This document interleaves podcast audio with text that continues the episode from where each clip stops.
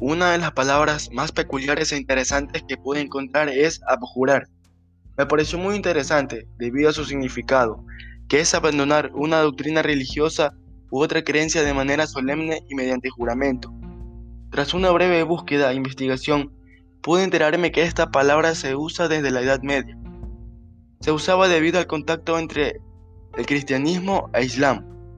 Es decir, estos enfrentamientos religiosos llevaron a que miembros renegados de estas dos doctrinas se unieran o formaran parte del otro bando. Por ejemplo, una persona que practicaba el Islam tiene o quiere pertenecer al cristianismo y para entrar debía de abandonar todas sus creencias. Es por eso que un requisito para hacer dicho cambio es abjurar. Esta palabra fue aprobada por la Iglesia Católica en la Edad Media, aproximadamente en el año 1485. Mediante el transcurso del tiempo, el uso de esta palabra ha cambiado muy poco. Sigue teniendo el mismo significado, pero en distintas situaciones. La mayor parte de esta información fue sustraída de Wikipedia.